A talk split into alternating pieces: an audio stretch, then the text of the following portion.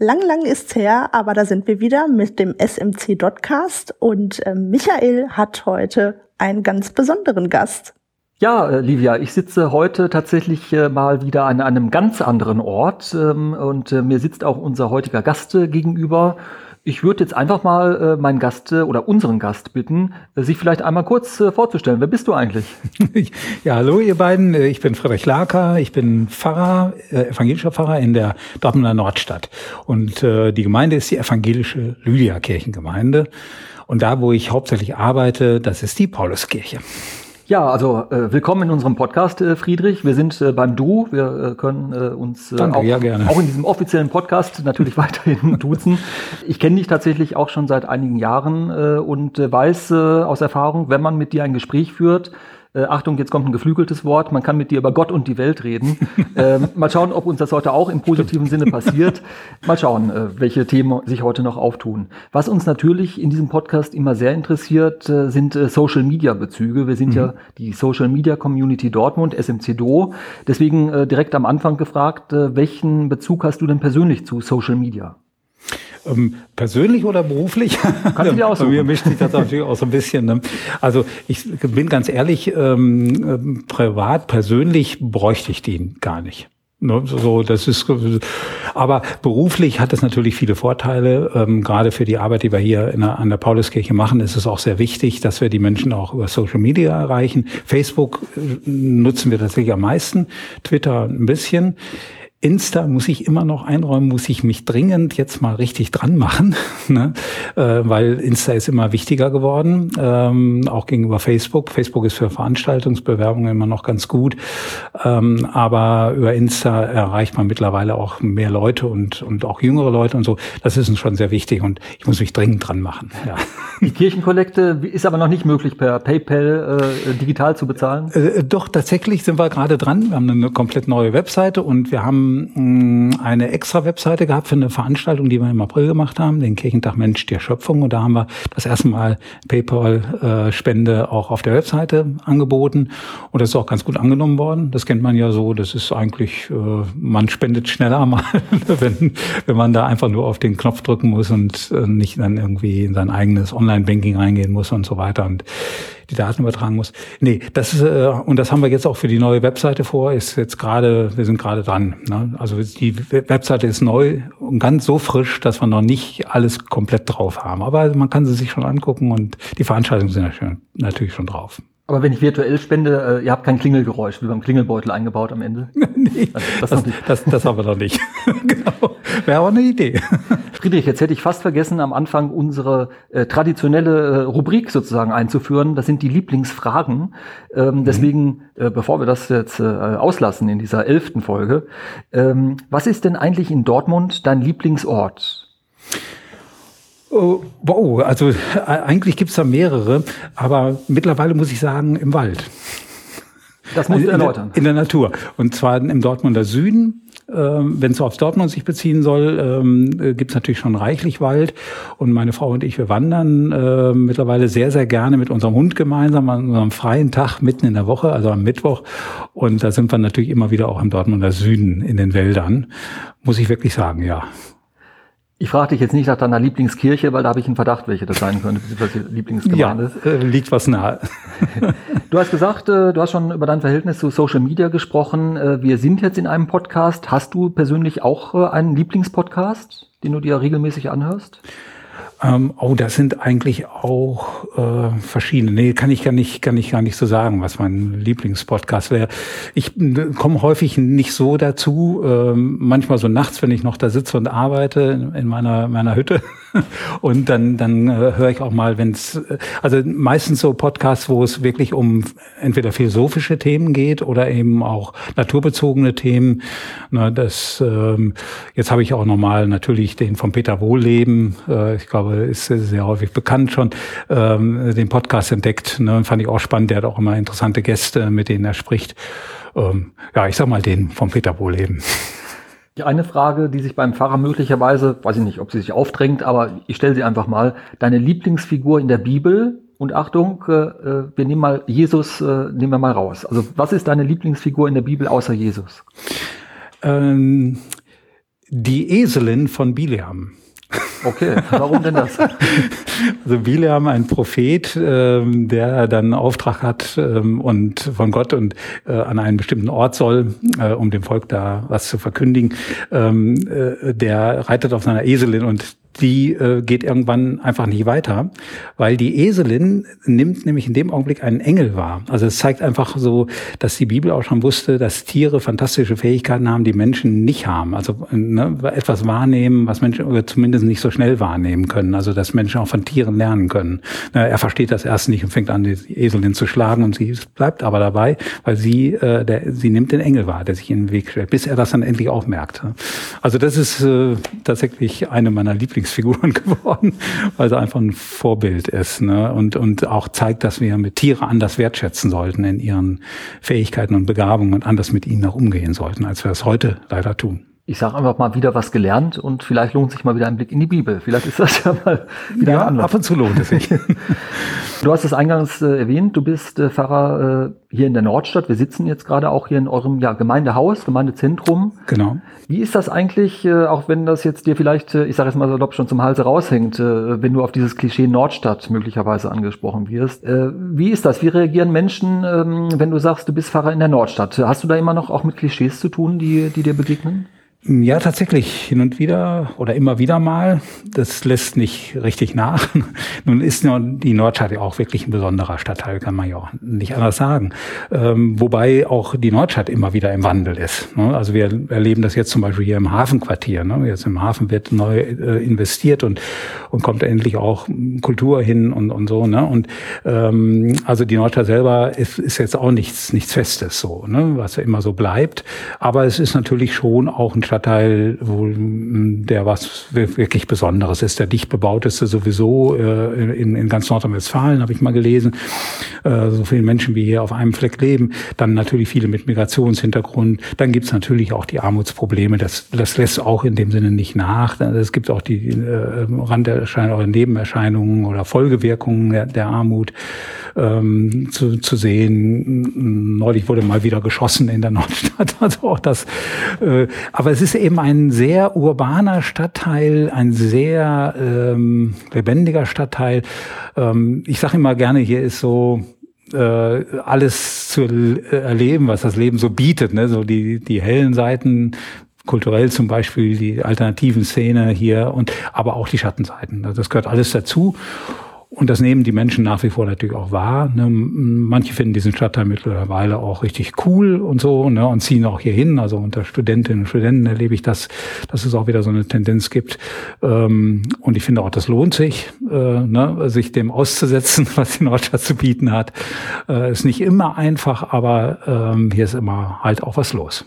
Du hast äh, gerade gesagt, die Nordstadt ist auf ihre Art etwas Besonderes äh, und ähm, du hast es erwähnt, äh, sie ist für, für manch einen auch cool und ich würde jetzt mal äh, auch behaupten, damit äh, oder dabei hast du auch einen gewissen, daran hast du einen gewissen Anteil, weil äh, mit deiner Gemeinde trägst du ja auch ein bisschen äh, zu diesem Coolness-Faktor bei. Ähm, kannst du vielleicht einmal, ich weiß, es ist ein großes Thema, aber wie du deine Gemeinde neu aufgestellt hast, äh, dass sie sozusagen so ist, wie sie heute dasteht? Ja, erstmal nochmal ganz kurz vorweg dazu. Äh, gerade solche Stadtteile wie die Nordstadt ist ja auch nicht der einzige Stadtteil, der äh, so auffällt. In, in von, von, also gibt mehrere Großstädte, auch in Nordrhein-Westfalen, die solche Stadtteile haben. Oft liegen sie im Norden der Stadt. ähm, und, äh, und solche Stadtteile äh, haben auf einer Seite sind sie von Armut geprägt, der Menschen, aber auf der anderen Seite äh, hat vielleicht auch einen Zusammenhang, sind es oft sehr kreative Stadtteile, ne? weil gerade diese Armut fordert heraus, etwas zu tun und, und sich was einfallen fallen zu lassen.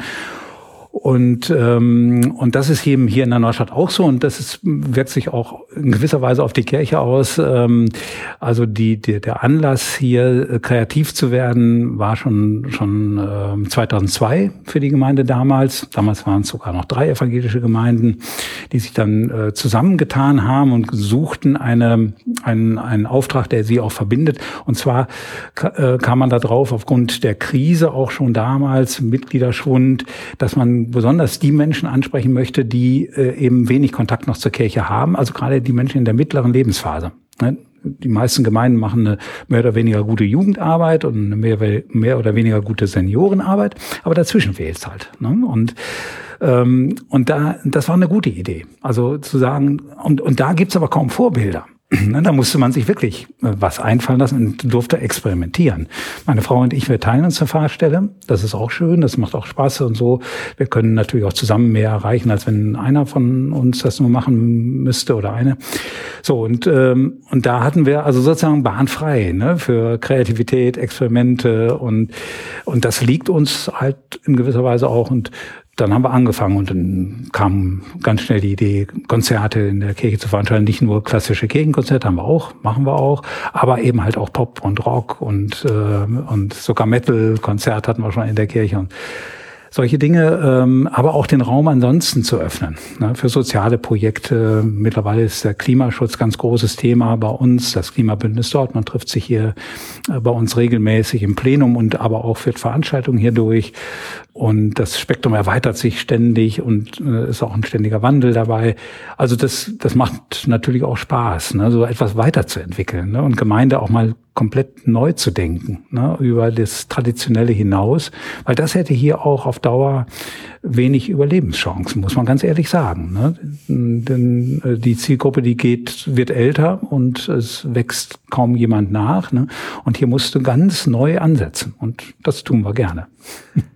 Man sagt ja so schön, am Ende der Erfolg gibt einem recht, wenn man auch so ein, ja, am Anfang war es vermutlich ein Experiment, man wusste ja auch nicht, genau. wie jetzt angenommen.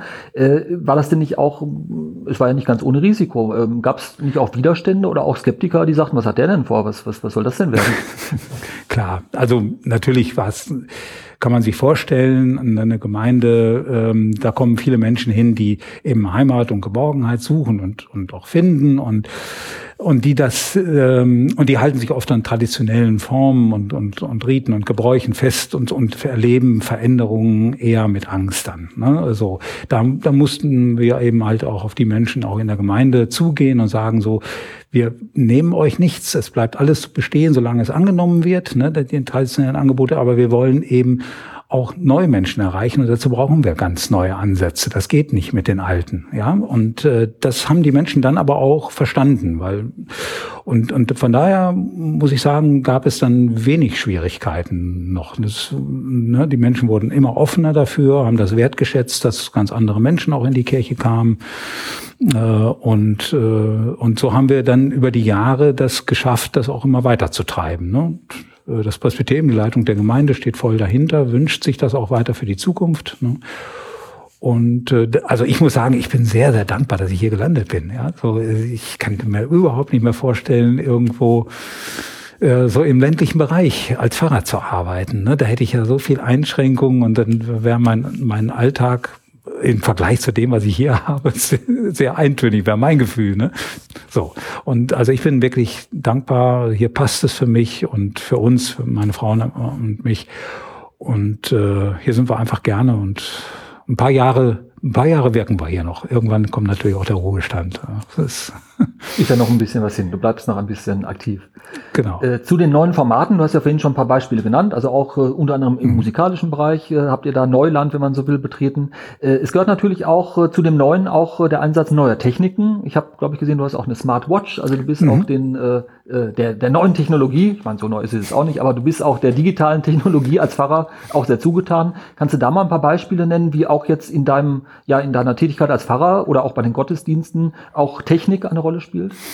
Ja, also mittlerweile ist es für uns äh, selbstverständlich, dass wir so unterschiedliche Formate, also meinem Gottesdienst zum Beispiel nehmen wir nämlich die Predigten äh, auf von mir. Ne? Das, äh, das ist ja auch alles heute kein, kein Hexenwerk mehr und das geht alles relativ einfach. Da stellt man einfach das Stativ mit der Kamera vor die Kanzel und äh, drückt auf den Aufnahmeknopf und hat vorher dann sein Ansteckmikro äh, vorbereitet und so.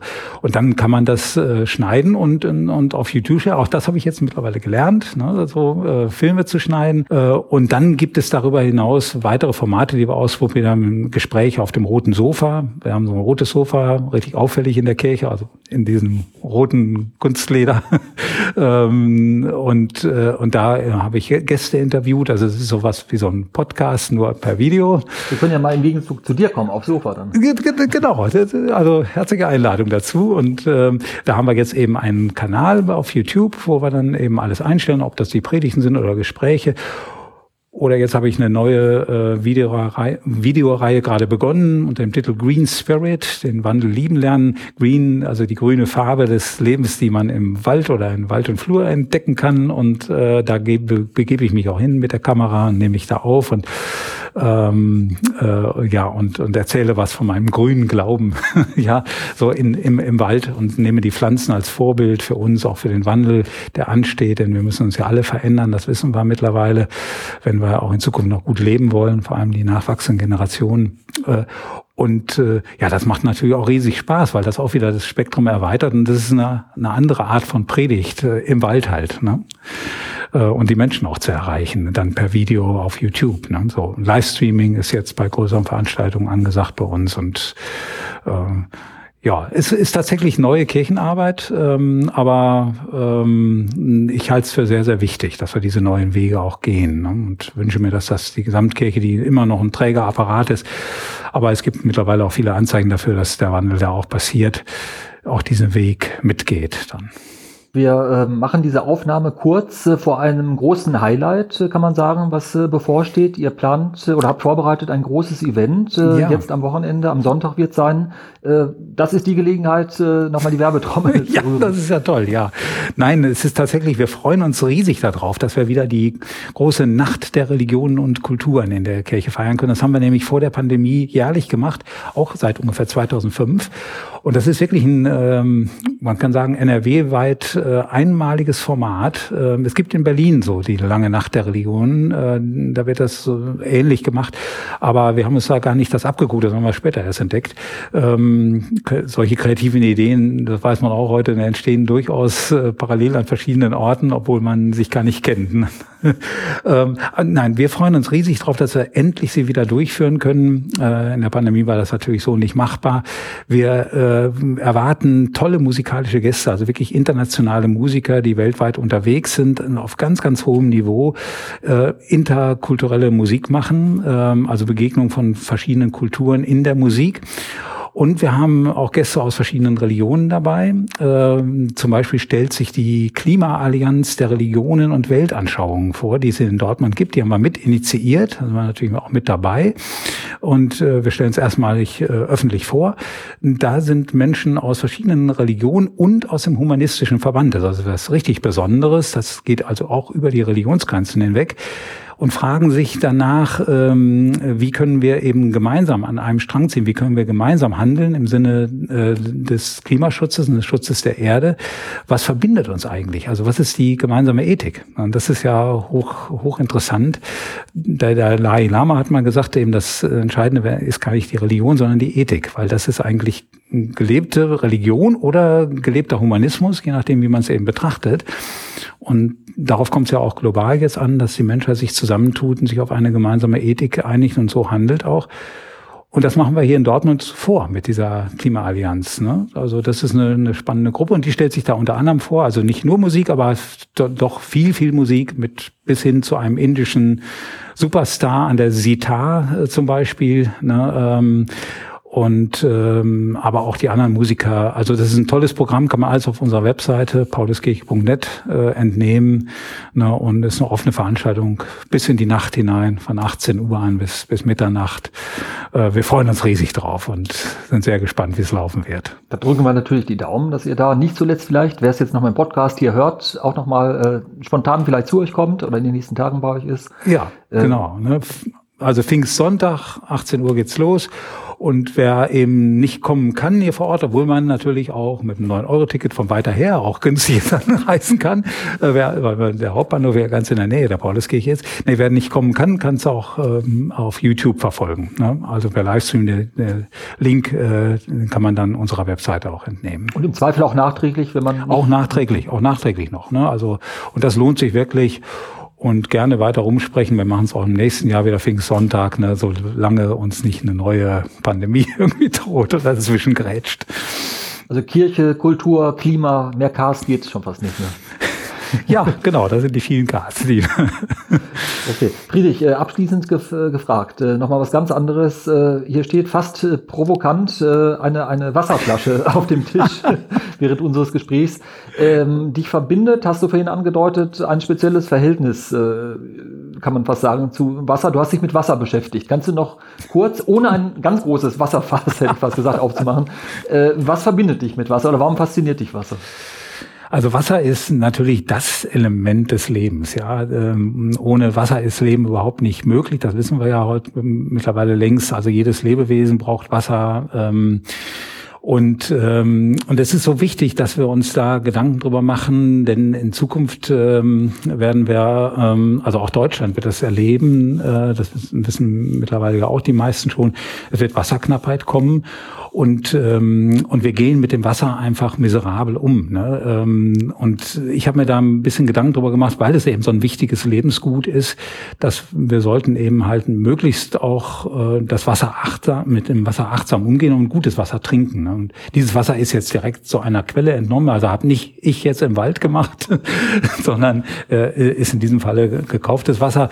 Aber da gibt's eben halt auch große Unterschiede. Und ähm, äh, ja, wenn man sich mal mit beschäftigt hat, dann weiß man, wie wichtig das ist. Aber das ist nur ein Beispiel dafür, ne, wie wir eigentlich mit dem Leben überhaupt umgehen sollten. Ne? Viel, viel achtsamer und aufmerksamer das, was wir tun, also die Folgewirkungen auch mit zu bedenken.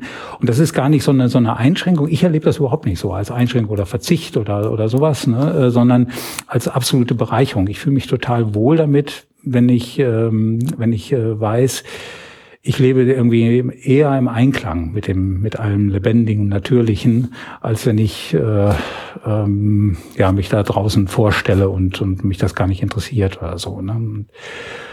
ähm, ja, das ist, ich trinke dieses Wasser sehr, sehr gerne. Es schmeckt auch anders, finde ich. Ähm, und mh, hm, vielleicht ist es Einbildung, aber ich glaube, dieses Wasser enthält mehr von, vom, von dem natürlichen, lebendigen Wasser transportiert ja, nimmt ja auf auf dem Weg durch die Natur, ne, äh, auch in der Erde nimmt es äh, wichtige Stoffe auf und kommt dann als frisches Wasser allem äh, Lebewesen wieder zur Verfügung, ne, äh, in dem Kreislauf, den es geht. Das ist total faszinierend, wenn man sich da mal so Gedanken macht. Und wir sind selber ein ganz winziger Teil dieser, dieser äh, fantastischen Natur, die sich auch immer wieder wandelt, immer wieder neue Formen annimmt. Ne? Und äh, Wasser ist eben halt immer dabei. Und wir selber bestehen zum Großteil aus Wasser. Ne? Ich würde sagen, mit diesen zutiefst äh, philosophischen Gedanken zum Schluss äh, geben wir jetzt mal galant zurück zu Livia ins Studio. Äh, wir nehmen vielleicht mal einen Schluck Wasser. ja, genau, dann machen wir. Und schöne Grüße an Livia. Okay, ich bedanke mich äh, für, für dieses äh, doch sehr facettenreiche Interview, Gespräch mit dir. Und äh, ja, ich hoffe, es hat auch dir ein bisschen Vergnügen gemacht. Aber absolut. Danke dir auch, Michael. Okay, zurück zu Livia. Und zack, schon ist die nächste Folge vom SMC Dotcast wieder vorbei. Vielen Dank für die spannenden Einblicke. Auf Wiederhören.